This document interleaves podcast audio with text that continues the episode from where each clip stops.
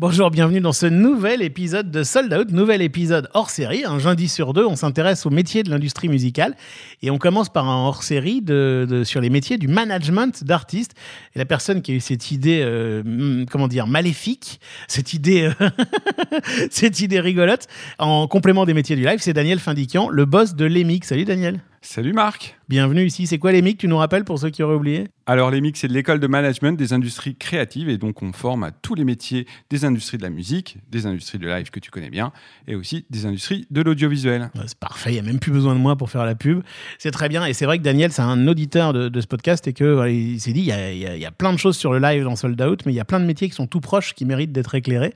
Et donc on commence par des managers d'artistes qui sont passionnants euh, aussi, au regard, aussi au regard du live. Et on reçoit qui alors aujourd'hui? Alors aujourd'hui, on reçoit Isabelle Vaudet, qui est manageuse d'artistes, et notamment elle manage Vianney, mais aussi euh, Colline Rio, Pierre Guénard, Mathieu Deslongchamps et Janie. Salut Isabelle. Bonjour à tous les deux. on est très heureux que tu sois là. On va avoir plein de ah, bah, choses à voir avec toi. Moi et, aussi. Et on, a, on, va, on va commencer dans un instant par ton parcours dans ce numéro de Sold Out qui commence maintenant. Est-ce que tout est prêt? Oui, monsieur le directeur. Bon, alors je vais faire commencer.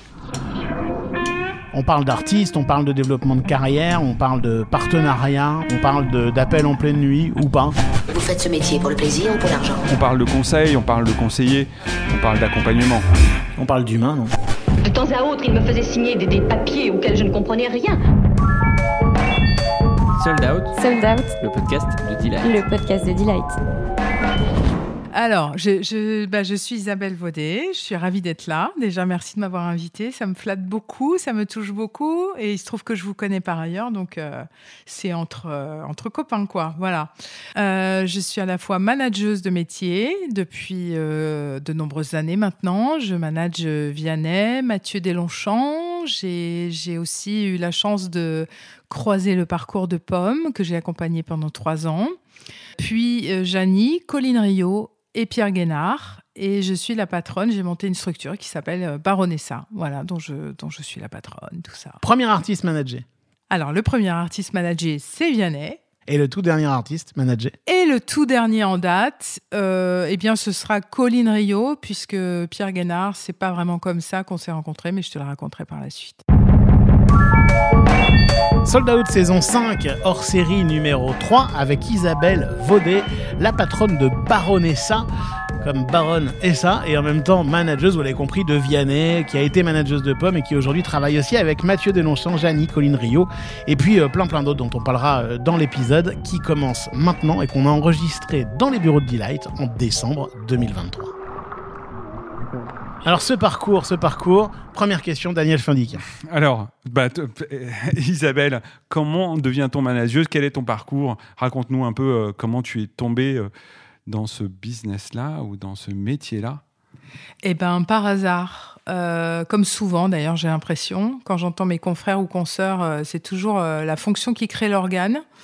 C'est-à-dire, je sortais d'un long, long, long parcours où j'avais monté un label pour euh, un groupe de magasins qui s'appelle Nature et Découverte. C'est une aventure qui a duré quand même 13 euh, ans. Donc, euh, c'est un vrai label. Ils vendaient, c'était de la musique de, montagne, de, la musique de rivière. Non, non, non, non, je, produisais. Enfin, je sortais une vingtaine de disques par an en, moyenne, avec une proportion assez importante, voire même prioritaire, de musique du monde euh, c'est comme ça que j'ai fait la connaissance de plein de gens et tissé mon réseau, euh, des musiques du monde, des musiques euh, relaxantes, traditionnelles, c'est-à-dire un peu un peu euh, les synthés euh, sans fin euh, qui durent. on va se faire un massage en soin du qui visage. voilà, qui dure, qui dure 15 minutes. Et oui, c'est exactement ça, ce qu'il y a dans les spas aujourd'hui. Moi, ça me stresse, ça me donne envie de tuer quelqu'un. Mais ça dépend desquels. T'es es, très négatif. Et donc, je me suis mise à m'intéresser à toute un, une petite niche musicale qu'on appelait la chill out. Et c'est comme ça que j'ai commencé à me dire que j'aimais bien euh, l'idée d'aller dénicher des talents et pour, pour une petite. Ça a enfin, appris bref, plein de je- choses à ce moment-là, très concrètes. Ah bah j'ai appris le métier de producteur euh, de, De disques puisque ouais. euh, Qui va tu- te servir à- après, on va en revenir à, Évi- à- évidemment, puisque tu, tu es confronté aux problématiques de SDRM, tu es confronté aux problématiques aussi d'identité graphique du produit, enfin de l'objet disque, puisqu'à l'époque... euh, Il faut fabriquer une eh, identité de A à Z, eh quoi. bien, bien sûr. Tu es confronté aux problématiques de marketing, puisque tu t'insères dans un marché donné, à une époque donnée, euh, avec une cible donnée. Donc forcément, le marketing, bah, c'est au premier rang de tes préoccupations. Euh, J'étais aussi euh, celle qui formait les équipes dans les magasins pour apprendre à parler de la musique, pas comme à la FNAC, mais comme et les clients chez Nature et Découverte s'attendaient à ce qu'on leur parle de musique. Donc c'était à chaque fois des, des cursus de formation très précis que j'ai j'ai organisé moi-même. Enfin, je veux dire, euh, la base, quoi. Il y a la matrice de tout ton métier là-dedans, chez Nature et Découverte, qu'on n'imagine pas comme ça. Euh, donc je pars de, de cette histoire et je me dis, eh ben, puisque je l'ai fait une fois pour une grosse marque, je vais essayer de remonter ce modèle-là pour quelqu'un d'autre, parce qu'à l'époque, c'était un peu, entre guillemets, dans l'air du temps. Il y avait Sixième Son qui venait de se monter, euh, qui commençait à faire des playlists de mood pour les magasins, les trucs. Je dis, bon, c'est le moment. Et puis j'entends parler de couples qui cherchent euh, euh, des titres, en fait, pour faire un gars et une fille qui chantent. C'était un peu leur, leur projet. J'avais entendu parler de ça, je ne sais plus où. hein. C'est un peu vieux tout ça. Et je me dis, bon, bah, je vais euh, prendre les, les morceaux que, que j'ai dans mon répertoire éditorial, en chercher d'autres, essayer de me constituer comme ça une petite banque de morceaux pop euh, anglaises, euh, très couples friendly, quoi. Et surtout chercher des voix françaises pour incarner ces morceaux, pour qu'ils arrivent à se projeter. Parce que la problématique de euh, un gars, une fille, mannequin chez Couples qui savent chanter ou qui savent composer, là, on n'y était pas. Donc je me suis dit, je vais être... euh, Enfin, je vais essayer d'être sans flagornerie, mais je vais essayer d'apporter des solutions aux problèmes qui ne se sont peut-être pas encore posés, en disant regardez, il n'y a plus qu'à prendre, voilà. Et je fais un grand casting de voix où je demande à Pierre-Paul Jacques est-ce que tu n'as pas des voix euh, type Pete Doherty, euh, fin de nuit de lon- londonienne, un peu rocailleuse, un peu, on sent, on sent qu'il y a un peu de déglingue, mais pas trop. euh, euh, il faut que ça sente le glam rock, mais pas trop, machin bidule. Et puis je reçois plein, plein, plein, plein, plein de maquettes et de voix. Et là puis dans Toutes ces voix. tout ce fatras de trucs, euh, pardon pour les gens qui m'ont envoyé des choses, je reçois quelque chose qui me m'arrête net, euh, un- sous la forme d'un CD euh, CRW, je sais pas Ouais. quoi, gravé. Il y avait trois chansons françaises, ou quatre, je sais plus, euh, avec une voix qui était aux antipodes de ce Alors, que j'ai. on n'est pas dans le pit de Hurty, là. On n'est pas dans la drogue Pas et l'alcool. Mais pas du tout. On parle de Vianney. Exactement. Et j'entends des textes, une mélodie, des chansons. Je me dis, mais qu'est-ce que c'est que ce mec? Qu'est-ce que c'est que ce mec? Et puis, alors, le genre de coup de foudre euh, où tu dis, bon sang, mais c'est bien sûr. J'ai l'impression d'avoir toujours connu ces chansons, et pourtant, elles n'existent pas encore. Enfin, commercialement, en tout cas. Donc là, je l'appelle. Il avait 19 ans. Il, Oui, il avait était passé son bac étudiant, un an il- avant. Il était étudiant, il était en école de commerce, euh, ultra bien élevé, ultra gentil, enfin, bonjour madame, etc. J'ai dit, mais, mais, d'où- mais qu'est-ce que tu fais? Où t'es? Euh, T'es signé? C'est ton métier? C'est quoi ton, ton parcours? Et là, il me dit, bah, je compose des chansons dans ma chambre, euh, mais personne n'est trop au courant. J'ai dit, bah, écoute, un peu quand même, puisque j'ai ton CD. Oui, mais c'est juste des choses. euh, Enfin, mes parents sont pas au courant. Je dis, est-ce que tu veux qu'on se rencontre? Et il me dit ah oui oui j'aimerais beaucoup. Je dis bah écoute on se voit euh, là dans deux jours euh, viens euh, avec tes morceaux ta guitare et on, et on se parle. Et là ça a été mais mais un genre de, de- pas, mais c'est pas ça, c'est c'est une déflagration. C'est euh, si je dis coup de foudre, ça va être mal interprété parce qu'on a quand même 22 ans d'écart, donc c'est nul, ça veut rien dire. Ouais, coup Mais de cœur, on va dire. C'est un truc de malade. Je l'ai vu, j'ai dit écoute, c'est simple, je pense que tu es le prochain euh, Jean-Jacques Goldman. Et là, il m'a regardé. euh, on venait de se rencontrer quand même. hein, il a dû me prendre pour une allumée. Je lui ai jamais posé la question. D'ailleurs, je pense que si, il a dû se dire, elle est pas bien la dame. Euh, Mais voilà. Et je dis, est-ce que tu as pensé à en faire ton métier? Il me dit, non, non, pas du tout. je veux faire. je vais aller jusqu'au bout de mon école de commerce. Et puis après, eh ben, on verra quoi. Je dis, ouais, mais moi, je pense que tu es fait pour ça. Juste, ce n'était pas du tout ton métier. Avant, tu faisais des playlists, tu tirais des droits, tu travaillais pour un grand groupe. Non, mais. Mais c'est ça qui est dingue, en fait. Tu t'es dit, je vais, en fait, Ouais. je vais le faire, je sais pas le faire, mais je vais le faire. Ah oui, mais moi je suis comme ça. Mais c'est- c'est c'est- c'est fascinant ça. C'est-à-dire qu'en fait, tu as eu la, as eu la, tu t'es dit le mec est tellement incroyable, tu as eu l'intuition qu'en fait, tu avais envie de, de bousculer des montagnes pour faire que ce mec monte euh, Ah bah, sur scène et fasse des disques. euh, C'est ça? au début, j'étais la seule à l'avoir, cette intuition.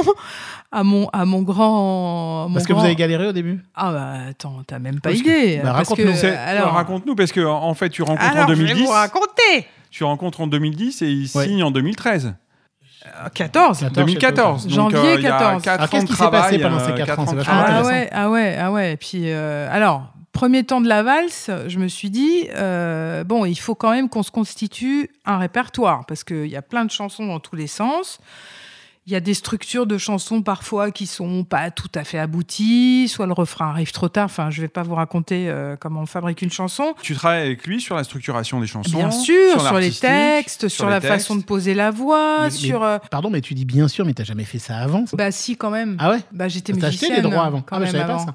Ah, Il y a très très très longtemps. fait des études- justement, j'ai pas osé poser la question tout à l'heure. T'avais Si, fait des études de musique? À 8 ans de piano, Ah ouais. quand même. Ah ouais, ouais, ouais. Et puis surtout, euh, bon, je vais pas rentrer dans le perso, perso, perso, mais j'ai- Si, si. Il, se, trou- il se trouve, non mais il se trouve que euh, j'ai une vie cachée. J'ai eu une vie cachée avant la naissance de ma fille. Euh, J'étais chanteuse en fait avec le papa de ma fille. Euh, voilà. Mais comment ça, chanteuse? Dans un groupe connu? Non. D'accord. Mais donc tu avais déjà cette. ce- mais la musique, ce c'est mon, métier, c'est toute ma vie, donc euh, je sais pas comment te t'expliquer ça clair. mieux. Bah non, mais voilà, tu vois, c'est toute ma vie. Donc Ok. euh, voilà. Donc en Je- fait, tu, tu, tu, tu- ça, c'était naturel. Quand, quand, Bah, quand tu t'es mis à travailler avec Vianney ouais. sur son répertoire, ouais. ta place était naturelle. Exactement. Et surtout, le père de ma fille était auteur, compositeur, interprète. Donc, des chansons, j'en ai vu passer. euh, des textes, j'en ai vu passer. Des, Tu tu vois, travailles sur les chansons, la structuration, couplet, refrain, t'en as vu Ben, passer. bien sûr, et il me demandait euh, toujours mon avis, euh, qu'est-ce que tu en penses? Et puis après, tu, à force d'analyser, parce que je, pense que enfin, ça, va, ça va de soi, un bout d'un moment, quand tu finis par analyser toutes les chansons pop, comment elles marchent, tu sais très bien qu'il y a des choses induites, euh, qu'il y a des cycles, il y a un pré-ref, il y a un, re- un refrain, et puis, et puis ainsi- il y a un pont pour relancer le refrain, l'adlib, etc. Enfin, c'est toujours les mêmes mécaniques. Et puis j'ai lu énormément là-dessus. C'est, je pense pas qu'il y ait besoin de faire d'études euh, poussées pour euh, savoir non, mais c'est- euh, c'est, quand une chanson est En efficace. tout cas, et tu t'es engagé pas, à ses vois. côtés pour le faire travailler et le faire progresser. Ah bah oui, alors c'était drôle parce qu'au début, comme il était en... Enfin, pas au début, mais l'année d'après, il part à Londres sur son master. Euh, donc, je l'avais équipé avec un Zoom. Pour ceux qui nous écoutent et qui savent pas ce que c'est, c'est un, un petit appareil que l'on pose sur un trépied euh, pour enregistrer des... des- c'est un 4 un quatre pistes. Enfin bon, c'est... Ouais, ça- ça casse pas un petit trois enregistreur pattes, euh, mobile, quoi. voilà, ça casse pas trois pattes à, une- à un canard, mais bon, il se trouve qu'il avait guitare et sa voix, ma foi, c'est assez pour travailler. Donc, euh, on fonctionnait à distance, on faisait des points assez réguliers par Skype à l'époque. Puis, quand il revenait pour les vacances, il venait au studio, euh, parce qu'à l'époque, j'avais un studio d'enregistrement avec mon ex-mari, euh, qui est ingénieur du son, enfin bref. Donc, il venait enregistrer ses maquettes, on discutait, etc. Puis, au fur et à mesure, on a fini par se constituer ben, une quinzaine de titres dont moi j'étais absolument convaincue que la terre entière allait me dire euh, mais bon sang, mais c'est bien sûr. Parallèlement à ça, on faisait beaucoup de coaching média aussi, donc j'ai des documents incroyables que je garde précieusement, que je n'ai jamais montré à personne bien sûr, où, où Vianney répond à des interviews. Je suis l'intervieweuse, il est devant la caméra, il répond oui oui, euh, c'est ça ma couleur fétiche, euh, je suis arrivée à la musique par là, enfin pour lui apprendre euh, Et, et pendant ce temps-là, progressivement. lui, il a une, il a, il a une double vie puisqu'il il est étudiant. Et toi, tu continues ta double vie aussi pour Couples ou pour d'autres trucs ou tu as tout arrêté pour faire ça? J'ai tout arrêté. Mais il n'y a pas un rond qui, qui, il y a pas oui, un, oui, mais a il pas se un trouve seul que euro. Alors, il se trouve que j'ai revendu mes parts de l'ancienne structure. Donc, j'avais un petit. C'est pour ça que tu parlais de tes associés. Un petit bas de laine. Je comprends. Voilà. t'as- donc, tu as pris le risque de piocher dans ton bas de laine et, en te disant Ah bah, je passe j'ai- mon temps. J'ai même carrément fait que ça, euh, jusqu'à épuiser le bas de laine et à devoir travailler dans l'audiovisuel, mais ça, c'est une autre histoire. Ça, ça dit des choses du métier de manager. Ça. On y croit tellement Ouais. qu'on est prêt à être rémunéré zéro et à piocher dans son épargne Ah, mais en tu- disant si ce truc-là n'existe pas, je meurs. quoi, Tu n'as pas idée. Ouais. Tu n'as pas idée. Je ne fonctionne que comme ça, d'ailleurs. Et le jour où je perds ce feu-là, euh, j'arrête de travailler. Et donc, alors, tu le présentes à, à, à- à toutes les maisons de disques, les labels, Je les ai tous faits. et Tous. il y en a un. Non, c'est pas comme ça que ça s'est Ah. passé au début. Non, non, non. Euh, au début, je fais écouter des guitares-voix, des pianos-voix. J'avais quand même pris le risque de l'emmener dans un petit studio, de faire bosser un copain guitariste qui était de mon ancienne vie de musicienne, qui avait accepté de jouer le jeu, de réunir trois musiciens pour faire une espèce de session live. Euh, pour donner euh, un peu de, de biscuits et ouais. voilà et puis puis se dire voilà on peut se projeter c'est facile donc euh, studio et puis trois quatre morceaux etc et puis je fais le tour des popotes. Il y a deux personnes qui ont répo- répondu positivement. C'était Russo chez Sony à l'époque, mais qui me dit attention, on est en plein, en pleine charrette. Euh, Je vais peut-être Il- partir, je sais pas si je euh, pourrais. le- je ne te garantis absolument rien. Ça se trouve, je vais te signer un projet et puis demain je serai plus là. Donc euh, bon courage. Et le, le deuxième, c'était Marc Tonon chez Atmosphérique.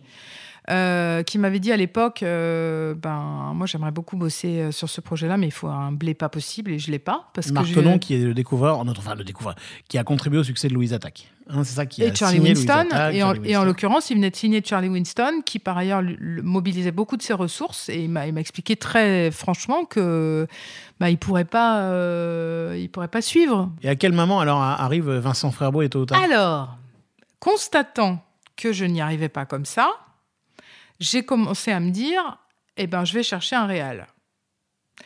Donc, je commence à chercher des réals. Euh, donc en l'occurrence, je crois que c'est Antoine Sertier. Sertier, ouais. Mm. Euh, quel est son rôle? Bah, son rôle, c'est qu'il va, euh, après- d'a- d'après un cahier des charges euh, de stylistique, on va dire Mhm. artistique, tout du moins, il va dire, OK, ben, moi, je vais apporter ma valeur ajoutée créative pour orchestrer euh, un morceau, euh, un morceau qui est constitué d'une harmonie, d'une mélodie et d'un tempo et d'une tonalité. Voilà. Donc tu cherches un réel.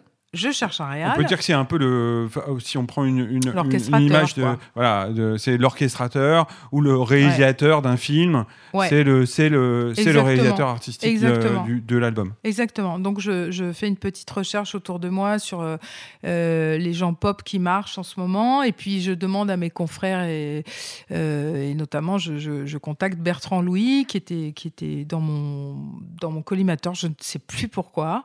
Et je lui dis, est-ce que tu connaîtrais pas, toi, un réal euh, qui pourrait, euh, sur ma bonne foi, m'aider à aller le cran d'après, etc. Il me dit, bah, tu sais, je me suis associé avec un mec qui s'appelle Antoine Essartier, je vais lui envoyer. Si ça lui plaît, bah, il acceptera de Il bosser. fait quoi d'autre, cet Antoine? Rien de spécial, c'était. cas, Écoute, c'était- euh, il commençait, si, il commençait à faire deux trois trucs, et puis c'était, euh, il avait un parcours euh, atypique et intéressant aussi, tu vois. Et alors, donc, Donc il lui envoie, on n'a pas de réponse pendant plusieurs jours, donc moi je passe à autre chose, je me dis il faut que j'en trouve un autre, et puis finalement Bertrand m'appelle et il me dit écoute, il veut absolument le rencontrer. Bon, donc on organise encore une fois un Skype, et puis il a fini l'album, et puis en septembre quand on s'est revu avec Bertrand, on s'est dit ben en fait euh, faut qu'on aille voir les maisons de disques parce que les revoir. bah oui, parce que c'est gros. Et donc Et donc là, je lui dis, ben, faut commencer par tôt ou tard, parce que c'est son label de rêve. Puisqu'il y a Dick Garn, il y a Vincent Delerme, et ça, c'est son, son goal absolu. Et le plus drôle, c'est que quand on est arrivé dans le bureau de Vincent Frerbeau, le boss de tôt ou tard, ouais, Qu'on salue. Qu'on embrasse. c'était quelques jours avant ses 50 ans, donc il y a 10 ans. Euh, Et au bout de cinq chansons, il a dit oui. Et là, euh, je suis reparti, j'ai dit ok, mais ça, ça n'arrive jamais en fait. C'était le label de rêve, et là, d'un coup, il te dit. Mais oui, mais moi, je m'attendais à OK, je vais réécouter en profondeur, je vous tiens au courant, on se rappelle dans une dit oui. semaine. Mais il dit oui tout de suite. Mais ça veut dire quoi suite. dire oui? C'est parce qu'on n'est pas d'accord sur les conditions. En tout cas, artistiquement, on, il est- dit on oui, y va. c'est bon, je, je veux le signer. OK, bon. Et Tu te rends compte C'est incroyable. C'était dingue, dingue. Sold Out, Sold Out, le podcast de Delight. le podcast de Delight. Donc la- l'album sort euh, un an après Non? Ou l'album sort tout de Euh, suite? Non, parce que là, on, est, euh, on commence les discussions en octobre 2013 et là, on part sur des négos qui ont duré très longtemps jusqu'en jusqu'en janvier 2014. Donc après, on a sorti euh, Je, Je te déteste, le premier single, à peu près vers juin, si ma mémoire est bonne, qui n'arrivait pas à rentrer en radio. Enfin bref, c'était une tannée absolue. Et c'est le deuxième single qui fait Pas décoller l'album. ouais, qui a... Et là, succès immédiat. terminé, circulé, il n'y a rien à voir. Et d'un coup, euh, tu, t'es- tu, tu gères un artiste qui devient une méga star en euh, un album, puis un deuxième qui explose. Tout en étant co-diré- co-directrice d'une agence de, de production audiovisuelle. Alors, qu'est-ce Eh, qui... ça, Ça, c'est c'était quoi? ça, C'est c'était 07 chaud. euh, production, c'est ça? Ouais, ça, c'était chaud. Je peux te dire que j'avais des Oui, bah, journées c'est ce, que tu- c'est ce que nous disais tout à l'heure. Tu avais finalement puisé tellement dans tes économies pour, euh, pour mener à bien ce projet qu'à un moment, il Ouais. fallait bien que tu trouves un job un peu alimentaire. Ah, c'est bah un peu ça l'idée, quoi. Mm. Donc, euh, bon, tu es un peu schizophrène à cette époque-là. Et au moment où ça cartonne, toi, tu te retrouves à avoir un peu de vie, quoi. Mais ça m'a servi. Parce que quand on est dans la production audiovisuelle, on apprend les métiers qui sont quand même, dont on se sert tous les jours en phono, puisqu'on on produit des clips, on produit des contenus, on produit des documentaires. Et là, d'un seul coup, je savais comment on. on- Organiser une production, Mais bien sûr, financer une production. évidemment. Puis j'ai rencontré des gens super, j'ai j'ai même réseauté. En fait, ton boulot de, productrice et de, patronne de production audiovisuelle pour te consacrer à 100% sur le management d'artiste. Et ben, dès que ça a commencé à être très très chaud de faire les deux et, et que les premiers revenus ont commencé à arriver, parce que là, ça, tu vois, au bout d'un moment, tu peux plus faire les deux, c'est pas possible. Ou alors tu finis en cœur de sommeil. Et donc, on va, on va parler deux secondes d'argent, sans du tout évidemment rentrer dans les détails. Mais toi, tu as un modèle de manager traditionnel, c'est-à-dire qu'en gros, tu prends 15% de tous les revenus à ce moment-là À Ou ce c'est pas du moment tout de l'histoire, oui. Oui. Euh, mais il faut bien se rendre compte que, ça, enfin, pour ceux qui nous écoutent et qui connaissent pas le modèle économique d'un manager, ça met euh, X années à arriver. Eh ben, il y a un décalage entre les ventes et puis euh, Ouais. les revenus qui arrivent. Et puis ensuite, Exactement. Et puis euh, moi, je, moi, je suis une petite, euh, une petite chose fragile avec un grand cœur. Et c'est vrai qu'au début, euh, bah, tu as du mal à prendre 15% sur des tout petits, petits cachets de, de 110 balles brutes ou de 100, je sais plus combien ils étaient à l'époque. Tu le fais pas. Tu vas pas prendre tes 15 balles sur Bien 100 sûr. balles. bien sûr. Donc j'ai attendu hyper, hyper, hyper longtemps avant de, voilà, de De me dire, bon, bah là, euh, là... euh, Est-ce que c'est pas compliqué de faire rentrer une troisième personne dans un, dans un binôme? Parce que finalement, avec Vianney, vous aviez ce, ce- ce truc à deux très fort de l'emmener jusqu'à la fabrication de l'album. qui est carrément familial même. Bah, familial. euh, Très familial. voilà, ouais. c'est ça, Ouais, absolument. c'est- c'est- c'est- ça dépasse le. C'est plus, c'est plus du tout euh, ce qu'on entend par relation professionnelle. Ouais. On, a- on est de la même famille, quoi. Enfin, Et, et tout à coup, il, il rentre une troisième personne qui en plus est Vincent Frerbeau. Donc pour ceux qui connaissent Vincent Frerbeau, Vincent Frerbeau c'est aussi quelqu'un de très intense humainement, Mm. qui s'implique beaucoup dans les projets parce qu'il est passionné, oui, mais complètement y a- passionné. Comme il n'y a que ça qui marche. Et comme il n'y a euh, que ça qui marche dans ce métier. Ma foi. euh, Co- Comment ça se passe d'élargir le Cénacle à ce moment-là? Ça se passe hyper naturellement parce qu'on avait besoin de, de ça. C'est compliqué. Comment, comment ça se passe? Écoute, euh, je ne sais pas si Vincent écoutera ce podcast. Je pense que oui. Euh, mais je, je vais peut-être lui faire une, une jolie déclaration d'amour. Euh, non, mais on a mis du temps, je pense, à apprendre à travailler ensemble. La- pour deux raisons. La première, c'est qu'il se méfie de base, et c'est normal, des managers. Et je, Alors, on va, et, moi tu vas nous suis- expliquer pourquoi. et euh, je, je- j'y viens parce que c'est un homme de conviction et je suis une femme de conviction. Je Bien ne sûr. peux que me mettre à sa place puisqu'aujourd'hui je vis la même chose. Quand tu sais où tu veux aller, où tu veux emmener un artiste, si par hasard quelqu'un n'a pas la même vision que toi et va venir en, en, fauteur de trouble, oui, voilà, ou le, le, le, le- le- le grain de sable dans le rouage, ou va apporter des idées qui vont euh, à des, à des directions, dans des directions diamétralement opposées à celles que tu préconises et dont tu es sûr qu'elle est, qu'elle est gagnante, là, c'est chiant parce que, voilà, parce que tu, tu mets du blé et que hein, d'un seul coup, si tu as quelqu'un qui dit Ah, mais non, mais moi, je suis pas d'accord avec le truc, les machins. ça ralentit, ça énerve. ça devient, ralentit, ouais. ça énerve, ça décourage, ça démotive. Et Ça lui, déconcentre. et ça déconcentre. Et lui, euh, à l'époque où on se parle, il mise euh, gros sur quelqu'un qui n'est connu de personne. De vous. Donc il faut se mettre deux secondes à sa place. Et aujourd'hui, je ne peux que me mettre à sa place. Donc au début, Il relation il un peu vu- électrique? Non, pas électrique. C'était, on était, on- d'abord parce qu'il est très bien élevé, Ouais. et moi aussi, je crois. En tout cas, j'essaye. Donc on se regardait comme ça. On, si, tu, si tu veux, l'élément qui nous liait, c'était Vianney. Hmm. Parce que Vianney est quelqu'un d'extrêmement. euh, c'est un, c'est un. Il sait mettre les gens ensemble. Il sait faire en sorte que les gens prennent plaisir à être ensemble. Donc c'était l'élément liant, même à l'époque, même à l'époque, euh, voilà. Et je pense que voilà, j'ai dû forcer un peu le passage pour exister, et lui a dû me faire une petite place. Mais tu vois, euh, plusieurs années après, il a, il a toujours dit qu'on avait toujours très très bien collaboré ensemble. Donc euh, Qui forcément est vrai puisque. voilà, ben ouais, ouais, parce que moi j'ai vite compris que c'était quelqu'un à qui on racontait pas la messe, euh, qui savait ce qu'il disait, qui avait des équipes formidables. Il a toujours eu des équipes formidables d'ailleurs.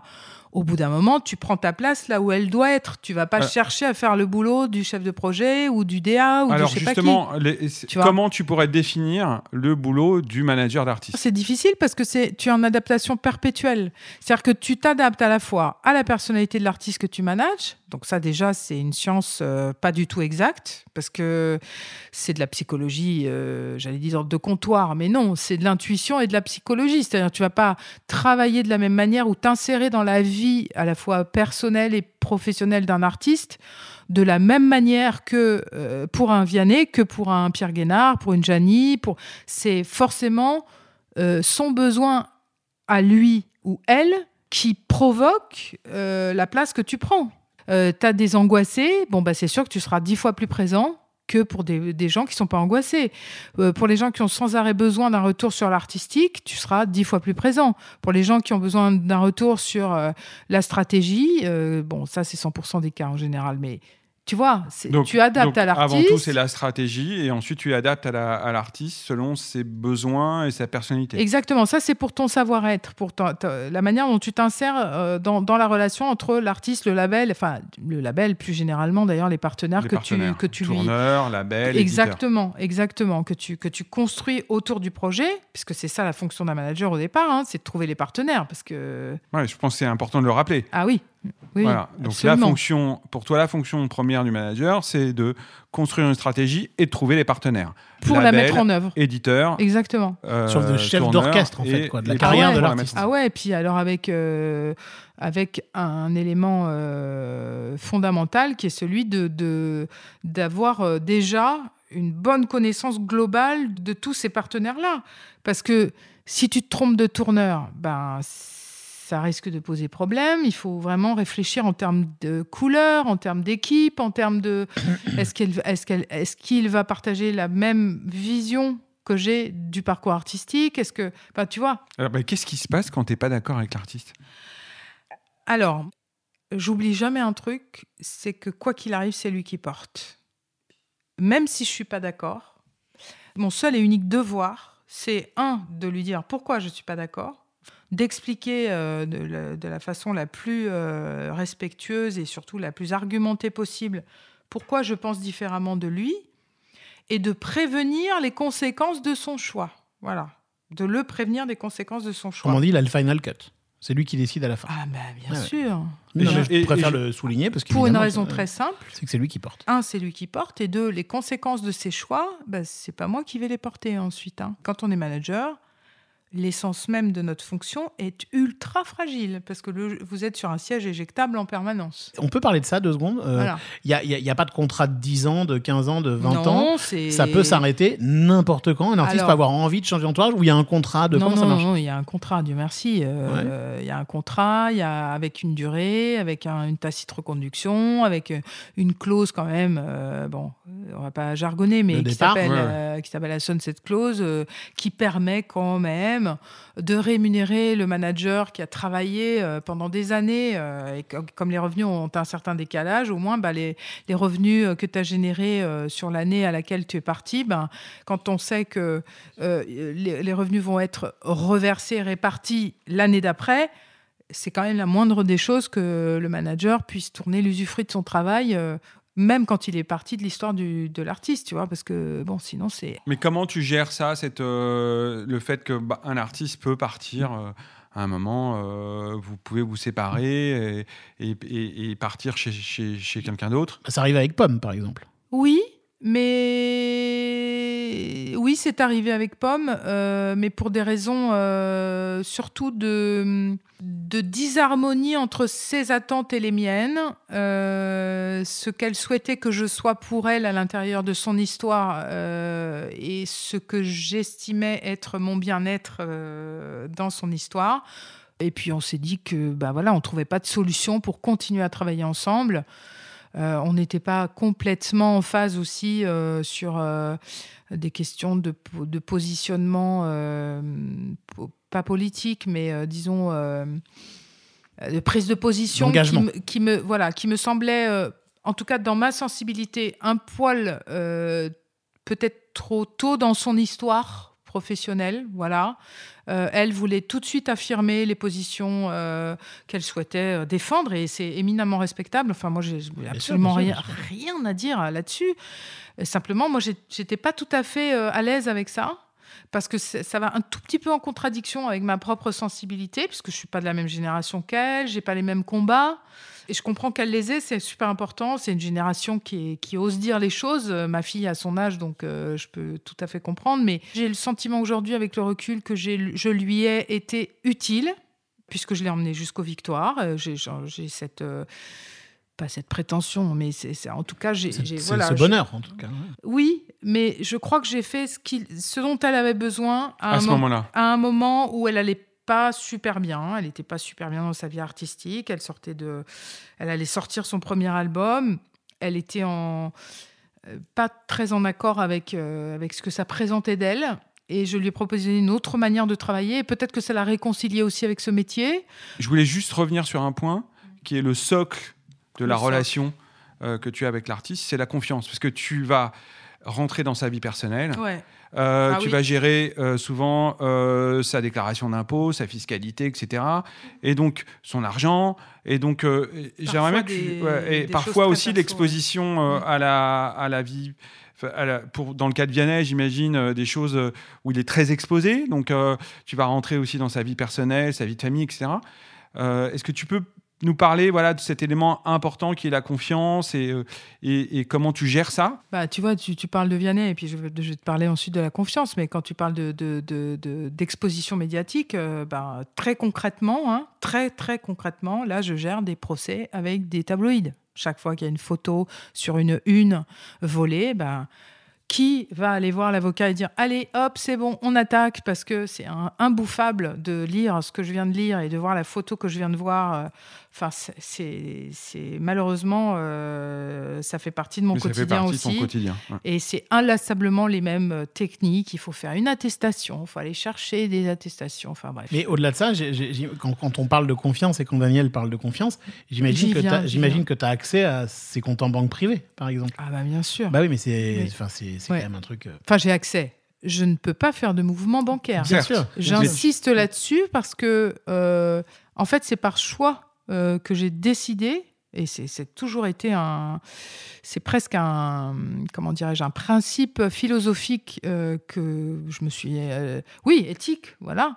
C'est-à-dire que je refuse catégoriquement d'avoir. Alors, j'ai accès à tous les comptes, ça c'est sûr. Je suis capable d'appeler le banquier et de dire voilà, je vais t'envoyer une facture qu'il faut payer. Je n'ai pas besoin de passer par lui pour avoir son accord, évidemment. Quand c'est attention, quand c'est des factures auxquelles il s'attend et dont on Bien a sûr, déjà parlé. Mais je n'ai jamais souhaité, et pourtant ça m'a été proposé, enfin ça aurait été logique même, je n'ai jamais souhaité avoir la main sur les virements, les, trucs comme ça. Je ne veux pas. La confiance pour terminer. Ouais. Alors, la confiance. Non seulement c'est la pierre philosophale de toute relation manager-artiste, mais je peux dire aussi que si elle commence à s'écorner, à présenter des fissures, c'est là où ça se gâte. Et il m'est arrivé de prendre la décision de cesser une collaboration avec quelqu'un le jour où ce quelqu'un m'a dit Je n'ai plus confiance. Alors, c'était ses raisons à lui ou elle, je ne nommerai personne, qui lui appartiennent, qui sont évidemment défendables et sur lesquels j'ai eu un sentiment d'injustice puissant, vraiment. Mais c'est un ressenti, une émotion. On peut rien faire contre ça. Il fallait un responsable. J'ai accepté de porter cette casquette. Mais euh, le jour où j'ai entendu ça, je lui ai dit je ne peux donc plus travailler avec toi. C'est impossible puisque la pierre philosophale de notre relation est basée sur la confiance. Sans ça, je ne peux aller nulle part. Sold Out, Sold Out, le podcast de Delight. Bah alors justement, on a bien compris que ce métier de manager, il est à la fois essentiel dans- pour gérer la carrière d'un artiste et auprès d'un artiste, mais en même temps, il est incroyablement fragile. Et il est euh, voilà. Et donc c'est tout ce que, jusque là on a compris, ce qui amène forcément à s'interroger sur euh, l'évolution de ce modèle. Et donc je passe la parole à Daniel Findiquian. Alors, oui, oui, je voulais, voulais qu'on parle un peu de l'évolution de ton, ton, ton métier et, et- et de ta société. Et aujourd'hui, ce que je constate avec Baronessa, c'est que tu as un label maintenant, tu, tu, vois, tu produis des albums, tu as aussi Ouais, une pour mon société plus grand d'édition. bonheur. Voilà, pour tout, tu vas nous expliquer. Euh, tu peux aussi gérer les éditions avec, euh, avec un, sou- un- un gestionnaire. Ouais. Euh, et donc, tu, vas, tu vas faire en fait le développement from scratch. Hmm. Tu vas faire le développement from scratch de l'artiste de l'artiste, de sa carrière. Donc explique-nous un peu pourquoi aujourd'hui tu constates que c'est à toi, c'est ta responsabilité de, commencer le développement euh, en produisant l'album, en, faisant travailler euh, euh, l'auteur-compositeur sur son œuvre, voilà, en développement, euh, en développant l'artiste dès le départ. Alors déjà, en préambule, tous les managers, je pense, ne peuvent pas évoluer ou n'ont pas envie, tout simplement, d'évoluer vers un métier de producteur phonographique. Pour une bonne et simple raison, c'est qu'il y a des managers qui ont un profil peut-être plus administratif slash juridique euh, slash euh, strat et donc qui vont avoir euh, disons un niveau d'attachement à la fois au projet et à la personnalité de l'artiste proportionnel à, leur, euh, à la typologie de leur action auprès d'eux. Je ne sais pas si je me fais bien comprendre, mais voilà.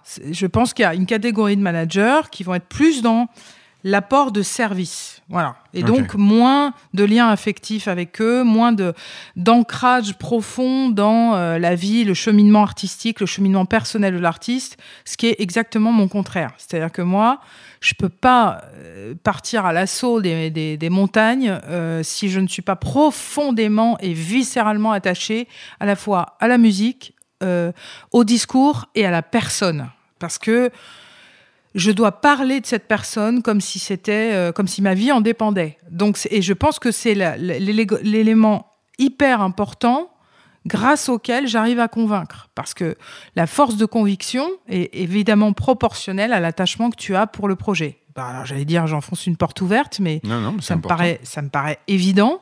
Mais voilà, donc tout le monde n'a pas envie de, de, de, passer euh, 7 jours sur 7, euh, euh, 24 heures sur 24, euh, happé par sa passion. Moi, c'est comme ça que je fonctionne. Alors, euh, j'ai peu, voire pas du tout de vie personnelle, à l'exception de mes enfants euh, qui occupent le, le peu de vie personnelle que je m'octroie, parce que je ne sais pas faire autrement, et c'est comme ça, on est comme on est, mais euh, voilà, je ne peux pas faire autrement. Donc, j'en viens à cette histoire d'évolution du modèle.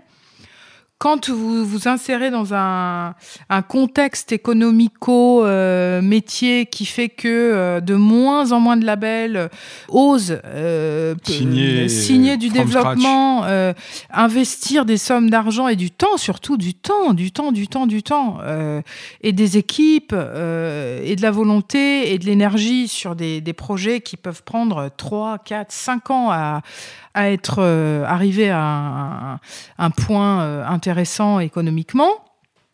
Euh, ben, qu'est-ce que vous faites? Vous restez frustré éternellement avec Ou vous des faites le job.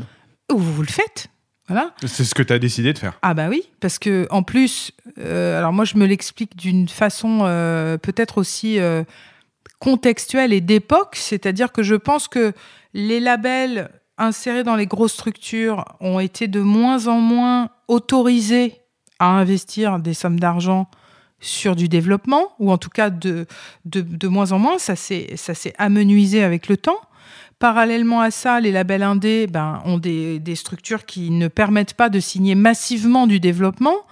Donc, qu'est-ce qui reste? Au milieu de tout ça Il reste euh, les petits artisans que nous sommes, nous autres les managers, euh, pour euh, ben, remplacer finalement cette possibilité de développement qui n'est plus assurée par euh, les structures qui ont un peu plus de, ressources humaines et de ressources tout court. Et la, tristesse de tout ça, c'est que je pense que hum, ça arrive trop tard. C'est-à-dire que euh, les, les labels, je pense, ont engagé ce processus de moins en moins de signatures de développement depuis très longtemps, et qu'en même temps, les managers ont gagné de moins en moins d'argent, donc ça en a découragé, découragé euh, je ne sais combien, qui auraient pu être les, les bras armés euh, des futures petites cellules de labels, producteurs indés, etc., mais qui sont partis dans d'autres métiers parce qu'ils n'en pouvaient plus de pas gagner de sous. Quoi, Surtout tout avec simplement. le Covid en plus. Bah, bien sûr, Ouais. il y a eu le Covid en mais, plus. mais, mais justement, quand, quand on, quand on t'écoute, Isabelle, on se dit Ouais. que te- bah, te- bon, tu pars en, en- tu fabriques, etc., tu prends Ouais. des risques,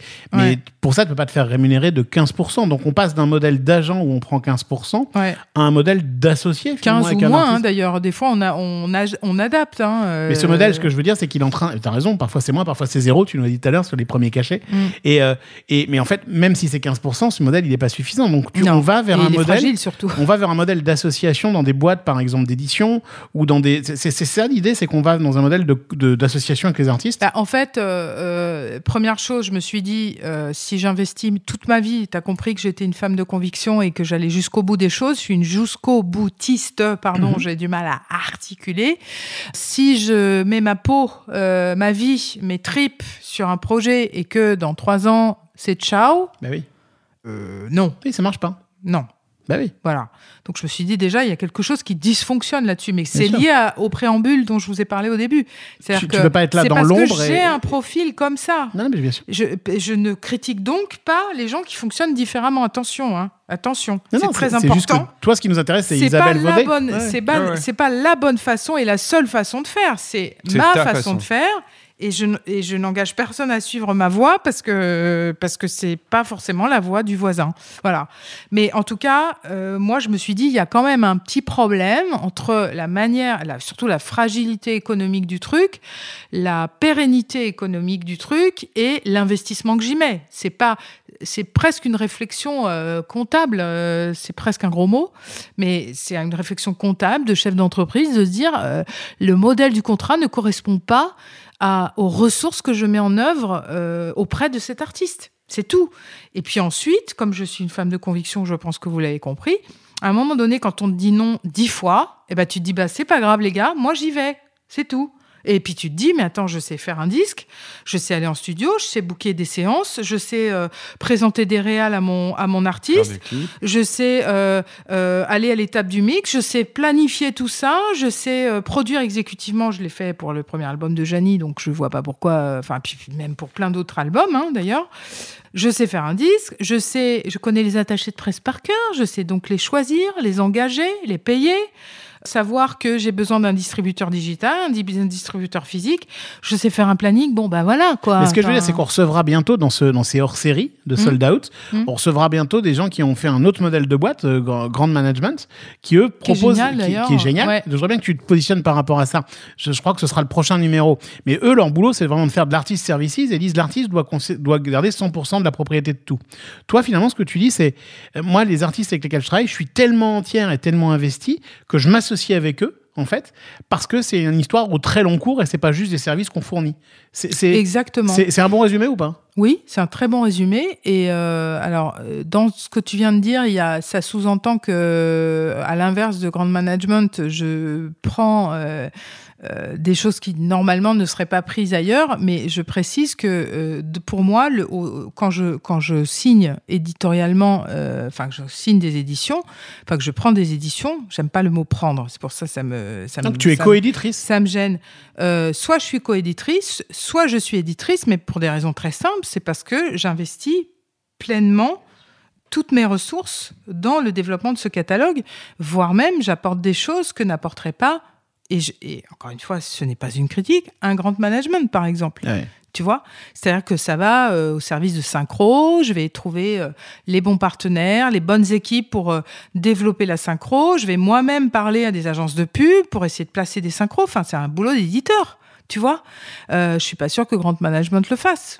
Ou alors, je peut-être que je ne Mais sais- pour autant, tu adores leur modèle aussi. Tu trouves Ah bah, que leur bah, modèle est Bah génial. évidemment, c'est très intelligent. Très intelligent. Puis c'est des gens super en plus. Tu vois. Dernière question. On arrive déjà au terme de ce, de ce sold out. On se sera dit tellement, tellement, tellement de choses. Frustré. Ah bah oui, mais t'inquiète pas, c'est pour te revoir une autre fois. Tu sais que si tu connais un peu Sold Out, tu sais que la dernière question, c'est toujours de la même. C'est une question rituelle. C'est le conseil qu'on donnerait à une jeune personne qui peut être étudiant de l'EMIC ou qui peut tout simplement beaucoup. être. euh, Il y en a plein qui ont envie de ça ou qui peuvent tout simplement être euh, quelqu'un qui, euh, je sais pas moi, qui est en terminale et qui rêve d'aller bosser dans la musique et qui se dit tiens, qu'est-ce qu'il faut que je fasse pour faire ça? Et surtout est-ce que ce milieu m'attend ou pas? Qu'est-ce que tu donnerais comme conseil à une jeune personne qui a envie de rentrer dans ce milieu, voire de devenir manager ou manager Euh, je leur dis toujours la même chose et invariablement la même chose. Euh, si vous voulez être manager, déjà, commencez par être chef de projet, euh, par faire plein de métiers de ce, de ce milieu, parce que euh, plus vous avancerez en expérience, plus vous acquérerez du réseau, euh, de l'expertise, du, de la finesse d'analyse, de perception, de projection, de stratégie, plus vous serez crédible et plus vous réussirez. Déjà, je leur dis, commencez par là.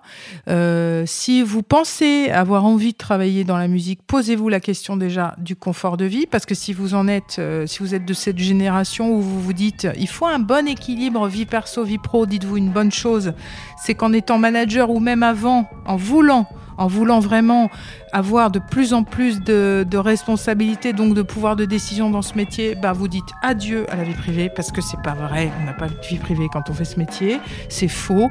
Le samedi soir, on est en concert. Si on est un tant soit peu euh, impliqué dans la vie artistique, on part en tournée, on dort pas, on bosse à 9h, euh, 22, 2h du mat, euh, etc. Donc c'est pas vrai. Et la troisième chose, c'est euh, la passion. Voilà. Si vous n'avez pas la passion de la musique, si vous n'avez pas la passion des artistes tout court, de ceux qui la font, de ceux qui la pensent, de ceux- qui la défendent, c'est même pas la peine de faire ce métier. Bah, on n'a rien d'autre à dire. On n'a rien d'autre à dire. C'est, mais en tout cas, on sent que le cœur parle à chaque seconde, en fait. hein. Ah ben, évidemment. Merci, Merci beaucoup Isabelle. d'être au micro de Mais Sold de Out. rien. Merci, Merci à vous. Daniel et à bientôt Merci, dans un Marc. prochain À bientôt. épisode hors série dans 15 jours et un, di- un sold out consacré au live la semaine prochaine. Ciao.